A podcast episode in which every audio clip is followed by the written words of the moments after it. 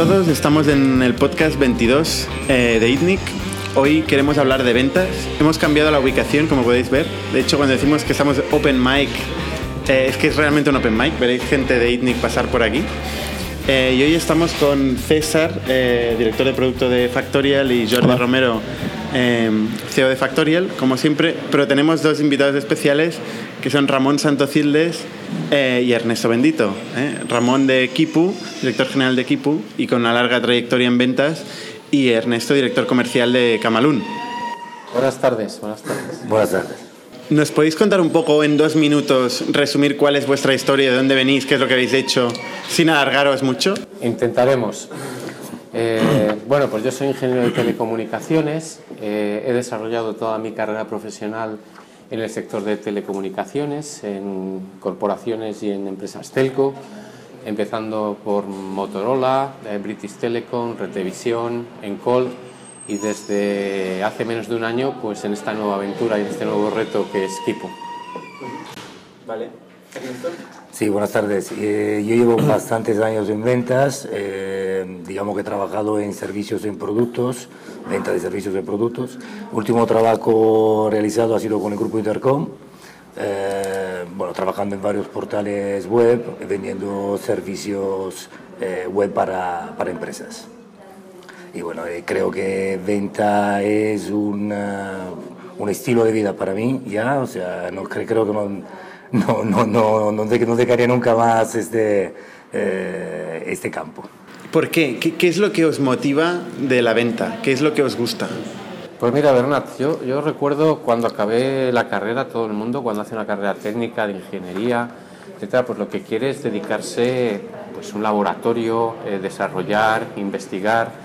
Y, y yo aterricé, yo recuerdo que, que- que aterricé en un departamento de ingeniería dentro de, de- Motorola donde que estaba vinculado a ventas porque era pre-sales, era dar soporte a ventas, entonces tenía que hacer la parte técnica de los proyectos y lo que me di cuenta con el tiempo es de que al final los clientes lo que quieren es una argumentación técnica, una, una ar- argumentación que se sostenga técnica y económicamente. Y esto fue lo que a mí me, hizo lanzarme al, mundo de las ventas directamente. ¿no? O sea, eh, en realidad eh, vender no significa ser un, un charlatán, significa eh, detectar oportunidades, eh, necesidades y dar la mejor solución posible. Y creo que eso es en lo que consisten las ventas. Y es una manera de, de satisfacer las, las necesidades de los clientes desde un área que es eh, apasionante, que es el mundo de las ventas. Y desde entonces toda mi carrera ha estado vinculado, vinculada a- al mundo de las ventas. Si tuviera que decir un denominador común, en mi caso, es que, que siempre he luchado contra el gigante, contra el incumbent, contra los Telefónicas, los Orange, los France Telecom, eh, los grandes incumbentes, y que siempre he creado equipos desde, desde cero, from scratch. Ese es el denominador común y eso es lo que más me apasiona, crear, crear desde, desde cero y luchar David contra Goliat. Ernesto, tú porque estás en las ventas. Bueno, yo creo que eh, las ventas hacen parte ¿no? de, la, de la vida de cada uno, realmente. Creo que es un poco, eh, es un punto importante. Mucha gente no, no entiende ¿no? que viviendo, eh, pues eh, vendemos ¿no? A diario ¿no? en, en todo lo que hacemos realmente. Eh, me gusta pensar a una frase ¿no? de Stephenson, de Robert Stephenson, que decía, eh, everyone, eh, every- every- everyone lives eh, by selling everything, ¿no? Tenemos que vender sí o sí, es vendernos, ¿no? Entonces yo creo que es una cosa bastante importante, siempre me ha gustado, eh, me ha gustado la relación con las personas, me ha gustado presentar, eh, de cara a entender a la persona eh, qué tipo de producto ¿no? Eh, tengo a, su disposición, eh, la necesidad que tiene el cliente y sobre todo ofrecerle la mejor oferta ¿no? a, su, a su necesidad. Realmente esto pues, te llena, te llena bastante también cuando acabas luego eh, de hacer una venta, ¿no? la emoción que tienes en, eh, en haberle ofrecido lo que realmente necesitaba. Eh, la- la- la cosa más importante creo no, no es solo el acabar de la venta, sino es el seguir el cliente y empezar la nueva venta. Creo que es importante ¿no? que, que todo ese, proceso, ese proceso siga y que, que haya la, el estímulo para luego una nueva venta ¿no? y que el cliente te agradezca, ¿no? que, que al final eh, pues eres útil, ha sido útil eh, y seguirá siendo útil para su empresa, para su negocio. Pero déjame que añada algo, Ernesto, porque eh, sí, de forma altruista satisfacer necesidades está muy bien y es exactamente en lo que consiste. Pero la satisfacción personal que produce cerrar un deal en el que has estado trabajando, compitiendo contra, otros, eh, contra otras empresas y ganarlo, eh, si se me permite la expresión, es, orgásmico. Es cerrar un gran deal, es una satisfacción personal tal que, pocas cosas se pueden, se pueden igualar, porque te sientes reconocido, has sido superior a la competencia, has sabido demostrar es, es, es, un reto personal también que llena mucho. Cuando lo gana con un buen margen, pues aún más, ¿no? y esto iba a decir, porque hay un, hay un estereotipo en las ventas, ¿no? Y, y, conozco una anécdota a través de mi pareja donde le preguntaban a los vendedores qué son para ti las ventas y, y un chico decía, para mí las ventas es que mi cuenta bancaria aparezca un número de teléfono, ¿no? Eh, hay un componente muy grande de, de la remuneración, ¿no? La, la, la recompensa de ser un buen vendedor con la recompensa económica directa. ¿Hasta qué punto es cierto este, este estigma ¿no? o, este prototipo de vendedor que está motivado sobre todo por el dinero, el cash? Pues mira, eh, en principio creo que la, mucha gente se hace vendedor por ese motivo. ¿no? Eh, lo, que, lo que atrae más a este mundo creo que es la recompensa ¿no? económica respecto a lo mejor a otro tipo de trabajo. Es verdad que aquí eh, la persona que consigue, mm, entre comillas, convencer ¿no? al cliente que mi producto es tan bueno, te lo puedo vender te lo vendo, pues eh, tiene una recompensa eh, bastante importante respecto a otro tipo de trabajo que a lo mejor mm, sí que es importante, pero a nivel económico no, no, no tanto. ¿no? Entonces creo que la primera, en primera instancia, pues sí que la, persona se acerca a ventas por ese motivo.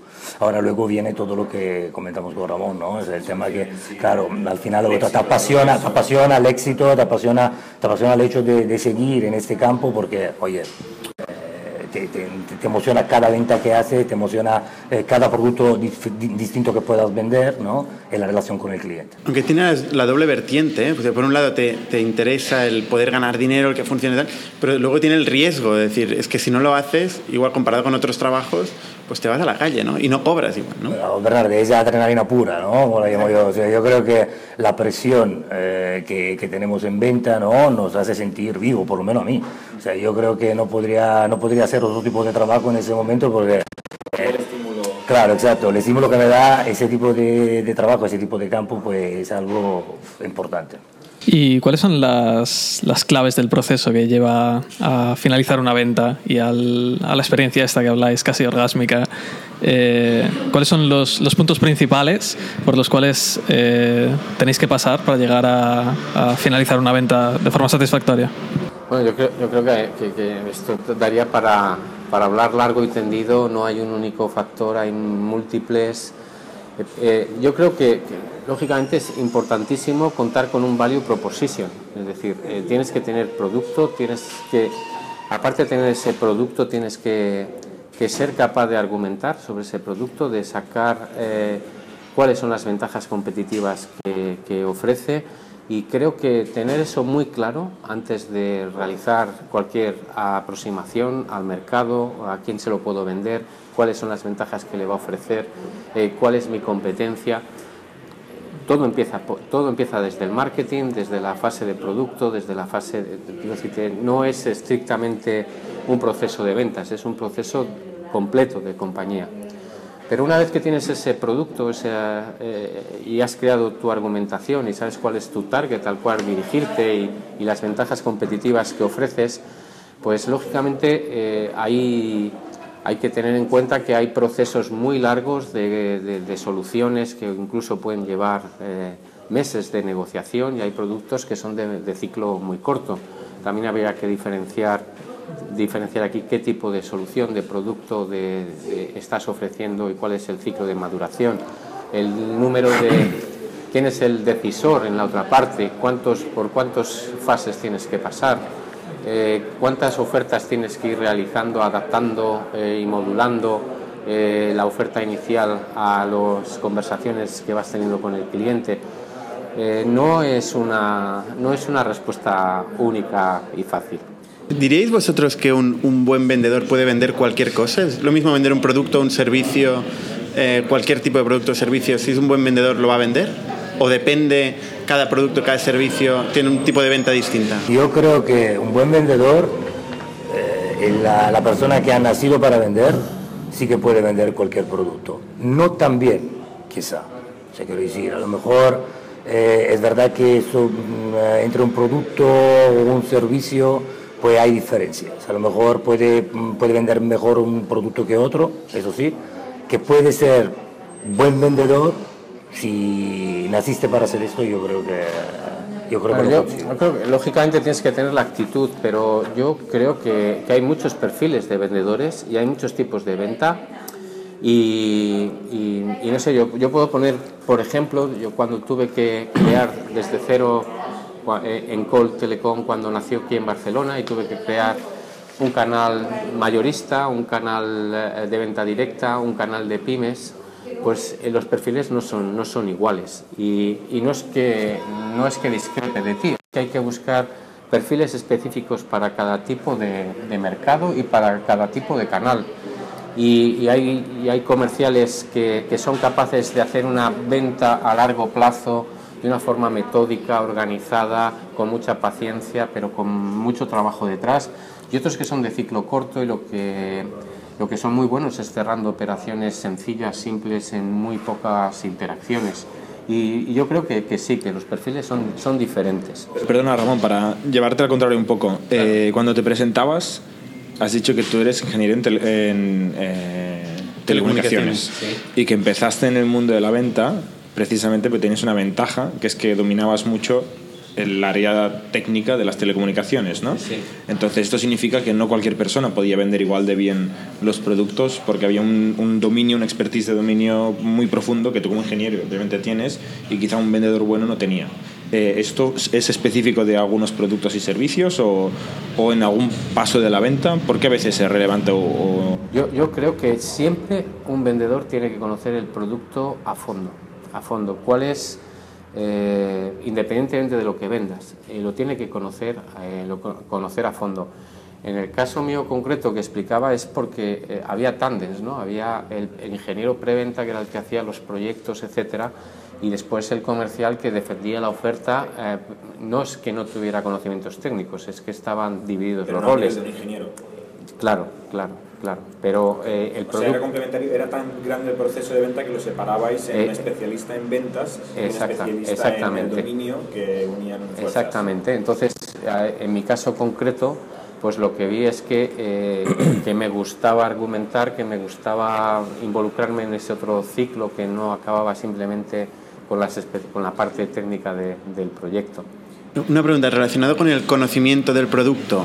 una parte muy importante en el proceso de venta es el proceso de onboarding y de formación del comercial, ¿no? O sea, cómo somos capaces de escalar nuestra plantilla, incorporar nueva gente que tiene que conocer además muy bien el producto. ¿Cuáles son las claves, Ernesto, por ejemplo, de, un proceso de onboarding?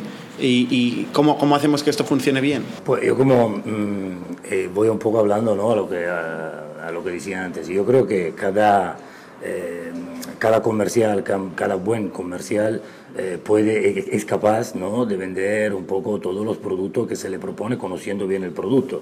Eh, esto va un poco del onboarding ¿no? que hacemos, de la, de, la, de la, presentación que le damos al producto. Siempre me, me gusta, me gusta pensar en que eh, nosotros como directores de ventas tenemos que vender el producto a nuestros propios comerciales. ¿no? Es, una, es un tema de que siempre he pensado esto y cuando, cuando lo hago pues siempre funciona. Eh, yo soy la primera persona que vende ese producto a la persona de mi equipo. la persona de mi equipo tiene que entender que, el, que, este producto que le estoy vendiendo es competitivo para cualquier otra empresa, para cualquier otra persona, y poderlo vender como único. Esto, la única persona que puede realmente eh, eh, enseñar esto es el director de, de venta. Yo creo que es, una, es, una, es, una, es, la, es la primera, el primer proceso, el primer paso que hay que hacer para que la gente eh, tenga claro lo que está vendiendo, que sepa qué tipo de producto y la forma de venderlo. Porque si tú lo vendes a ellos, ellos lo pueden vender a todo el mundo. ¿Y cuánto tiempo tarda este proceso? Eh, el proceso nunca se acaba para mí, o sea, empieza y nunca se acaba. Eh, yo creo que eh, mi, el grupo comercial que tengo ahora mismo, por ejemplo, eh, los anteriores que he tenido, siempre han, aprendido de mí, ¿no? Durante día, tras día. O sea, todo lo que eh, yo a veces enseño a hacerlo, haciéndolo en primera persona. Muchas veces la, nosotros nos olvidamos, ¿no? Eh, Ramona, yo no sé si, pero a veces pa- pasa, o sea, estamos tan, tan liados con muchas cosas que es, hombre, eh, mm, eh, no, no, no, no, no te hago ver, ¿no? Cómo, cómo realmente se debería hacer el trabajo. Eh, yo creo que la, la forma mejor de hacerlo es eh, pillar un teléfono, eh, llamar a un cliente y decirle, mira, hay que, hay que hacerlo de esta forma, hay que decirle eh, este, este tipo de, de cosas, hay que presentar el producto en esta, eh, en- eh, hablándolo así, argumentándolo así. Y, y con esto ya le damos una formación completa. Y, lo- y luego claramente tiene que ser, eh, tenemos que tener un seguimiento sobre cada, sobre cada comercial. Yo cre- creo que en principio realmente la- el comercial no necesita eh, muchísimo tiempo de, eh, de formación. Creo que la formación puede- luego depende claramente del tipo de, producto que se está vendiendo, ¿no? Eh, pero si alargamos muchísimo el tiempo de formación eh, para un comercial, mm, uno, perdemos, yo creo, ¿no? La, atención sobre lo que es la venta del producto y al final el comercial no está... no está reteniendo todas las informaciones que le Ernesto, yo a complementar lo que es lo que estás diciendo. Yo creo que, que el- un factor importantísimo aquí es si tienes un equipo de ventas consolidado y, y se trata de añadir nuevos eh, comerciales a un equipo ya consolidado o crear desde cero eh, un equipo un equipo que nace Sí. y que tienes que crear desde cero. Después hay factores como ya no solamente es el, tip- el, el tema formativo y que vayan eh, modulando y que a nivel de que vayan interactuando pues vayan, pero es que hay que construir pipeline, o sea, no se vende de la noche a la mañana. esto, esto de las ventas implica mucha disciplina, impl- implica creación de oportunidades, creación de pipeline. El pipeline no se crea de la noche a la mañana. Yo, yo sinceramente creo que, y en esto, en esto sí que he aprendido en mi trayectoria, ¿no? que, que hay comerciales que, que a lo mejor los, eh, los dos primeros meses pues dices "Eh, está fracasando, no funciona. Creo que, que hay que dar tiempo siempre y cuando tú valores que está haciendo un trabajo de fondo importante de y bueno contigo, sí. y, y, la, y, el- y ese trabajo acaba dando, acaba dando, dando frutos, ¿no? pero hay que crear pipeline, hay que generar eh, un proceso. Yo diría que para que esté plenamente operativo de término medio y ya con independencia de si estamos focalizando en grandes productos o yo creo que tres meses es un proceso, es, es un término medio de, de aprendizaje, de puesta en marcha, de creación de pipeline y de empezar a ser operativos. Para ser totalmente operativo, eficiente, etcétera, menos de tres meses yo considero, Ernesto, que no es posible. Bueno, te diré, yo, yo, yo, creo, yo creo que tres meses, bueno, luego, eh, a ver, estoy contigo que depende del, del tipo de producto, depende del tipo de servicio que estamos, que estamos vendiendo. totalmente. Por supuesto que sí, o sea, no es la misma cosa eh, vender eh, ordenador eh, ¿no? informático con, con mucha- muchas variables, ¿no? Que, no que, que a lo mejor, no sé, una, eh, una suscripción a, eh, a un periódico. Quiero decir, son dos cosas completamente distintas. Mm, Pero sí creo que la formación tiene que ser continua, tiene que ser gradual. Eh, creo que no hay que eh, dar una serie de informaciones de golpe ¿no? a la persona y luego decir, bueno, ahora tírate a la piscina ¿no? y a ver cómo lo haces, que creo que esto nunca ha funcionado. Eh, y creo que mm, se aprende mm, mucho mejor eh, cuando se empieza a hacer el trabajo, cuando se está haciendo el trabajo y cuando hay alguien detrás que te está diciendo, vale, corrige aquí, ponte eh, Por eso, de por eso forma". decía lo de un equipo consolidado a crear un equipo desde cero, ¿no? Porque en un equipo consolidado a mí lo que me gusta es que haya mentores y que otro compañero acompañe, que haya un ciclo, un ciclo de aprendizaje, lo que tú decías de, de, de- de- de la formación. A mí, mm, aparte de la formación reglada y más, más, eh, más orientada a producto o hacia procesos de venta, creo que también es importante ese mentoring interno que ayude a, a desarrollarse y a cortar el ciclo. A mí una cosa que me sorprendió del ciclo de onboarding de, de vendedores como manager de ventas un poco accidental eh, Eso nada, ¿eh? tú, tú, sabes mucho de ventas, Jordi, no te hagas el modesto. eh, no, pero sí me sorprendió mucho eh, candidatos que el primer mes mmm, pensé, hemos encontrado aquí el mejor vendedor de la historia de la empresa y personas que al cabo de casi dos meses pensar, no hay manera, mm, vamos a tener que prescindir de esta persona y pasan tres semanas y cambian los roles inmediatamente. La persona que en dos meses no entendía el producto, mm, le costaba mucho avanzar en el pipeline, o el pipeline simplemente estaba verde, como decías tú, estaba empezando relaciones y no cerraba nada, no, y de repente empieza a cerrar, cerrar, y dices, joder, ¿de dónde ha salido esto? Y el otro, que hacía mucho ruido, eh, quizá pasan los meses y dices, ¿dónde está tu pipeline? ¿Dónde has ido generando? O sea que sí que es cierto que engaña un poco los primeros, en mi experiencia, dos meses de, de un vendedor es una, es una caja de bombones por abrir. No es que engañe, Jordi, porque eh, eh, si tú vas haciendo este seguimiento y vas viendo cómo trabaja, cómo construye, cómo claro, va haciendo... Los que sabéis lo podéis ver. Tienes, antes. tienes que tener paciencia, porque esto ocurre muchas veces, esto de tomar eh, decisiones precipitadas y después digo, eh, estar a punto incluso de decir, no vale, sí, lo sí. siento, pero voy a, pelos, sí, a, a, a, aguantar un mes más y lo que tú estás contando es, es bastante, bastante usual. O sea, yo, yo en esto sí que he aprendido a tener paciencia, pero paciencia con la gente que de verdad te demuestra que está trabajando, que está... Y el ojo es intentar adelantar esta, estos resultados, ¿no? ver, ver cómo va. Oye, una pregunta, si me permitís, eh, enfocándonos en el mundo startup, ¿no? Eh, tú llevas ya, por lo que has explicado, años en distintas empresas de tipo startup, pero Ramón, por ejemplo, ha hecho un, un bandazo bestia, ¿no? Tú has venido de empresas grandes, eh, con grandes cuentas, procesos, equipos de ventas súper consolidados, a una empresa con un equipo de ventas muy incipiente, muy joven, muy nuevo. Eh, ¿Cómo has vivido, por ejemplo, Ramón, este, este choque cultural, eh, de recursos, perdón, eh, para darte más ideas ya de todo. Pues mira, lo que más me ha costado es cambiar el fondo de armario. Es lo que más, más lo, que, lo que más me ha costado. esto, esto ha sido el tramo mayor que he tenido. No, ahora, ahora hablando, hablando en serio. Eh, yo, como decía antes, eh, en casi todos, toda mi carrera profesional en ventas, lo que siempre me ha gustado es crear desde cero.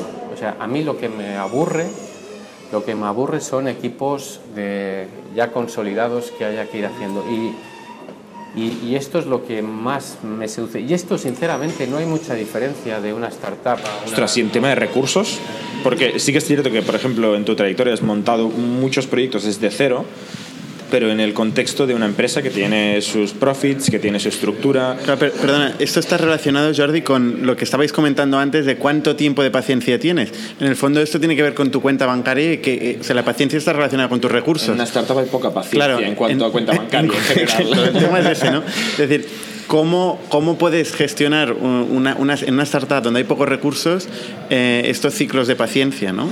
Este, esto, la audiencia probablemente que nos está escuchando está más en el mundo startup que en el mundo corporativo y le preocupa saber cómo arrancar un equipo de ventas sin recursos. ¿no? Pero la búsqueda tiene que ser bastante mirada, ¿no? En ese caso, o sea, quiero decir, la experiencia, la experiencia en venta puede ayudar bastante, ¿no? En detectar, ¿no? Identificar una... Un, Pero ¿cuántas un veces, Ernesto, cuántas, siendo sincero, cuántas veces te has equivocado en, en, en, el proceso de entrevista, de recruiting, sí. eh, en, en, coger a candidatos eh, que, nos, que, que, al final no han funcionado? Bueno, mira, te diré, eh, no muchas. ¿No? No muchas, no muchas.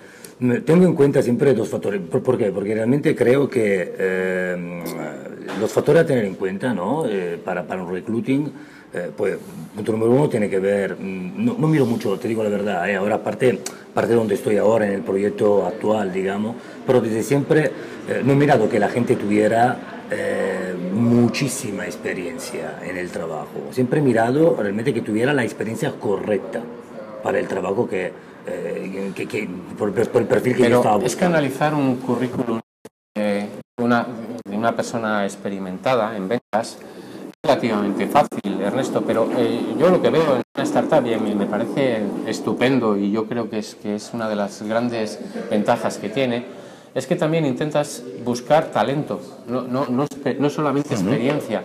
Y detectar talento en una entrevista, eh, sobre todo en personas que quieran desarrollar una carrera profesional en, en, ventas, no es fácil, ¿eh? no es fácil. La fase de recruiting, a mí me estoy precisamente ahora en esta fase. Eh, tenemos que ampliar el equipo de ventas eh, muchísimo, eh, triplicar, multiplicar por tres, por cuatro el equipo, el equipo de ventas. El equipo de ventas actual es que, que, es una época apasionante. Estoy haciendo entrevistas, me encanta hacerlas a nivel, a nivel personal, evaluar candidatos y sobre todo lo que estoy intentando es ver la actitud, el talento, las posibilidades, el potencial que tiene de crecer, porque cuando estás en una multinacional eh, se basa en currículum, eh, cuánta experiencia tienes, dónde has estado, demuéstrame, eh, es fácil, es fácil. Y entonces vas a tiro fijo y a lo mejor incluso te equivocas porque no encaja con la cultura de, con la cultura empresarial. Mm, puede ser. Y, y Oye, Ramón, que tú lo has preguntado a Ernesto, ¿y tú cuántas veces te has equivocado? Pues es lo que digo, es que eh, la diferencia, eh, yo es que estoy empezando el tema de startups Sí, y lo que estoy, lo que estoy buscando, lo que estoy, lo que estoy intentando ahora es buscar talento y actitud y gente que de verdad tenga pasión por desarrollar su carrera profesional en el mundo de las ventas. Creo que las ventas en general para la gente joven es algo peyorativo en muchos casos. Sinceramente, lo que intento es eh, eh, demostrar que no es así, que es una carrera profesional, que detrás hay mucha disciplina, también hay, hay mucha seriedad, no, no se trata de, de, de, eh, digamos, de, de, lo que decía antes, de el que más habla o el que, sino de verdad talento, actitud, pasión por las ventas y en una multinacional, que era la diferencia, la primera pregunta que me hacía Bernat, ¿no? la diferencia es que vas a currículum, eh, vas a experiencia, vas a hechos demostrados, lo, uh, y entonces eh, en ese sentido es mucho más fácil no equivocarse.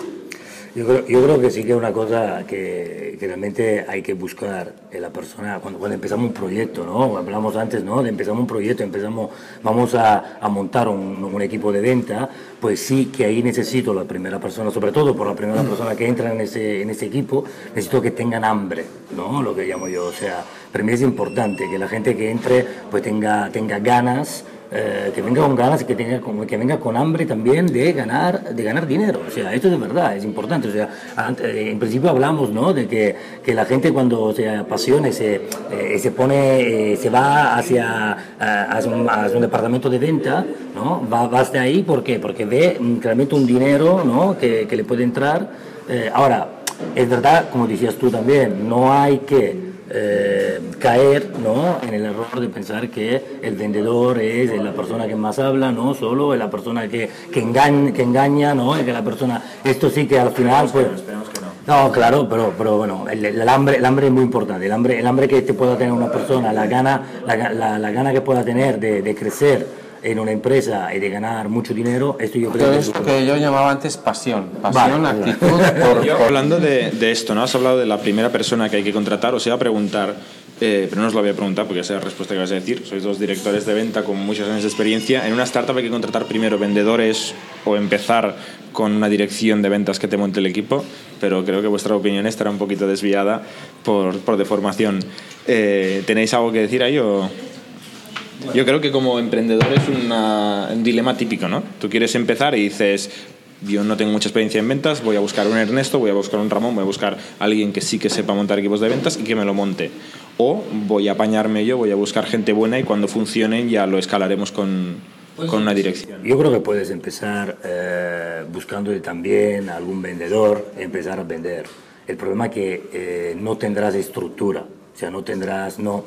Al final, claro, necesitas sí o sí alguien que te, que te dé estructura, que te monte un equipo ¿no? de una forma correcta. Claro, ¿empezás con el vendedor o con la dirección? Es que dep depende, depende también de los recursos del momento en que estés. Si no tienes claro el modelo de negocio, no vas a industrializar un proceso de ventas.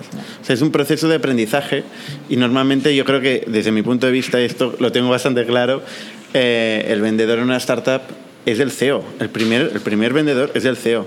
Es lo que decías antes. Quien tiene que vender primero a los vendedores es el director comercial. Y cuando no hay director comercial, el primero que tiene que vender es el CEO. Si no, esta startup no va a vender. No va a vender. Eso es un proceso en Hablas de cadena. vendedores dedicados, por decirlo, porque al final también vende el de marketing y vende el programador. Correcto, pero, pero entonces pero- en esta misma regla es el primer director comercial es el CEO también. Sí, sí. En tu caso está clarísimo. De hecho, es un, un tema, un tema discutido. Pero de, de hecho es lo que se suele decir, ¿no? Que cuando empiezas a contratar management y tal, eh, lo que tienes que contratar es gente que reemplace procesos que ya están pasando en tu empresa. Exacto. Entonces, empezar contratando a una persona que reemplace un proceso, bueno, que cree un proceso desde cero, eh, en el caso de una startup early stage, eh, puede llegar a ser un problema porque, claro, o sea, la persona se ve, claro. Pero realmente lo que te permite buscar gente con talento, directores comerciales, eh, es hacerlo bien, que esto es otra cosa. O sea, empieza haciéndolo mal, eso sin ninguna duda. ¿Eh? O sea, lo empieza haciendo mal. En mi caso seguro. ¿Eh? En mi caso seguro.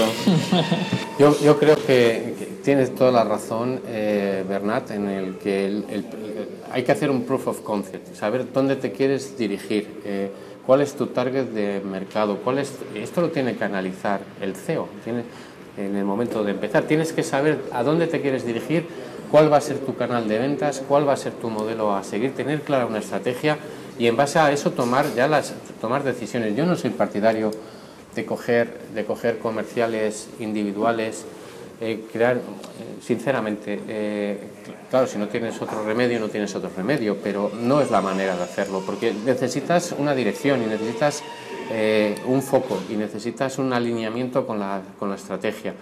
Eh, es mi punto de vista. Pero, Tema controvertido, ¿eh? Porque Tema se, oyen, se oyen opiniones que empiezan y eh, luego dices, hostia, no me está quedando claro por qué lado. Pero bueno, eh, como da para mucho y no tenemos mucho rato, otro tema que estaba aquí en, en los apuntes fantásticamente preparados, que hoy es el día más profesional, ¿no? Totalmente. Eh, ese es un tema que, que a mí me, me da mucha curiosidad y me encantaría oír vuestra opinión, que es en una startup donde hay mucha tecnología, hay mucha parte del equipo, sobre todo del principio, ¿no? que son desarrolladores, gente de producto, gente mm, de un, de un rol muy distinto, un- una característica muy distinta a un, a un vendedor, tiene un sistema de motivaciones y de cultura de empresa mm, X. Cuando empiezas a desarrollar un equipo de ventas donde hay una, un poco de competitividad, hay objetivos individuales más que objetivos grupales, ¿no? Se genera una fractura de cultura, se puede superar, hay dos culturas a partir de ese momento. ¿Cómo, cómo funciona esto desde el punto de vista de, de un- de la experiencia en ventas? Bueno, yo creo que es importante que, eh, que aparte de un objetivo individual, eh, cada uno si- siempre sepa ¿no? eh, que hay un objetivo común, que un objetivo global. Y eso es importante desde el primer momento ¿no? que, eh, que, damos, que damos- cuando damos origen a este, a este grupo de trabajo, a este, a este team, es importante eh, hacerlo presente. Yo creo que es importante que la gente se conciencie ¿no? que, hay, que hay un objetivo de empresa, que la empresa tiene... eh, los números son importantes, es importante mostrar números. Muchas veces en el, eh, mostramos un único número, ¿no? que es el objetivo individual.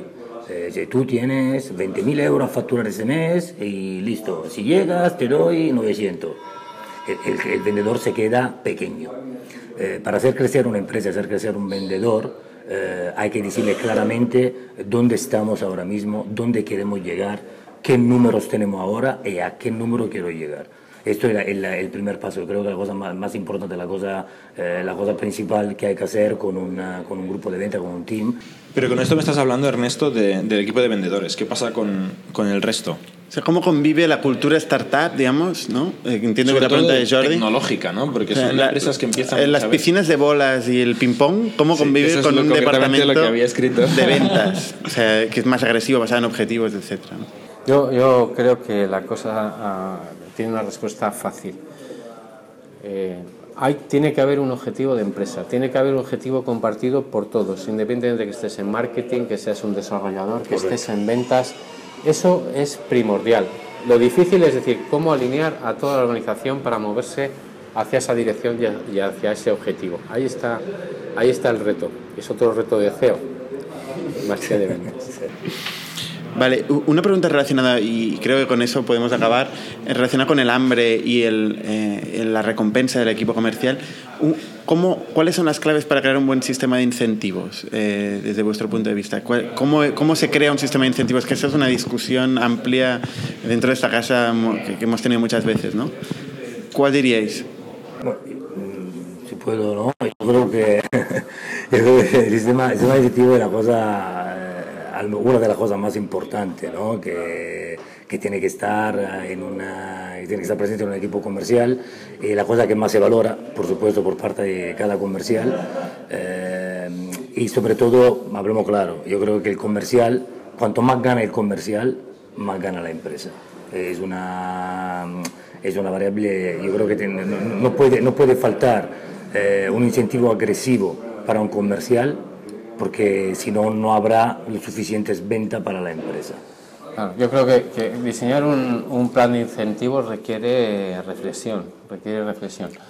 Yo diría que, los objetivos, como siempre, tienen que ser alcanzables, tienen que suponer un challenge, tienen que ser suficientemente eh, eh, challenges como para eh, motivar, eh, pero sobre todo tienes, tienes que, que ser creíble a, a, nivel de transmitirlos o de comunicarlos, de que se pueden alcanzar y qué herramientas vas a dar para que se alcancen y por Correcto. qué es tan agresivo, porque vas a tener a tu disposición eh, este producto, este servicio, eh, esta, estos recursos, estas promociones, etcétera, etcétera, y hacerles, sobre todo, el proceso, una vez reflexionado sobre los incentivos, cómo ponerlos, discutirlos a nivel de dirección y, y consensuarlos, lo, la fase más crítica es la de comunicación al equipo de ventas. Y para comunicarlos eh, eficientemente, sobre todo tienes que convencer y tienes que convencer con hechos y, y, y por qué son alcanzables y por qué son realistas, aunque supongan un challenge y qué eh, medios te voy a dar para conseguirlos. Uh -huh. Vale, oye, pues muchas gracias por, por vuestro tiempo. Me ha hecho corto. sí, es, es, un tema que da para varios podcasts, ¿eh? las ventas sí, dentro de la empresa tecnológica. Sí, yo tenía como 2.000 preguntas más, sí. pero sí, se nos acaba el tiempo. Bueno, ya nos inventaremos un tema más concreto para, para otro episodio, ¿no? Incentivos, por ejemplo, podría dar pues para, otro, para otro debate. O canales de venta, o cómo... No des idea, no des idea, que si no acabamos mañana. Pues gracias por seguirnos, eh, seguidnos en YouTube, en Facebook, en Twitter eh, y nos vemos en el siguiente podcast. Gracias. Muchísimas gracias.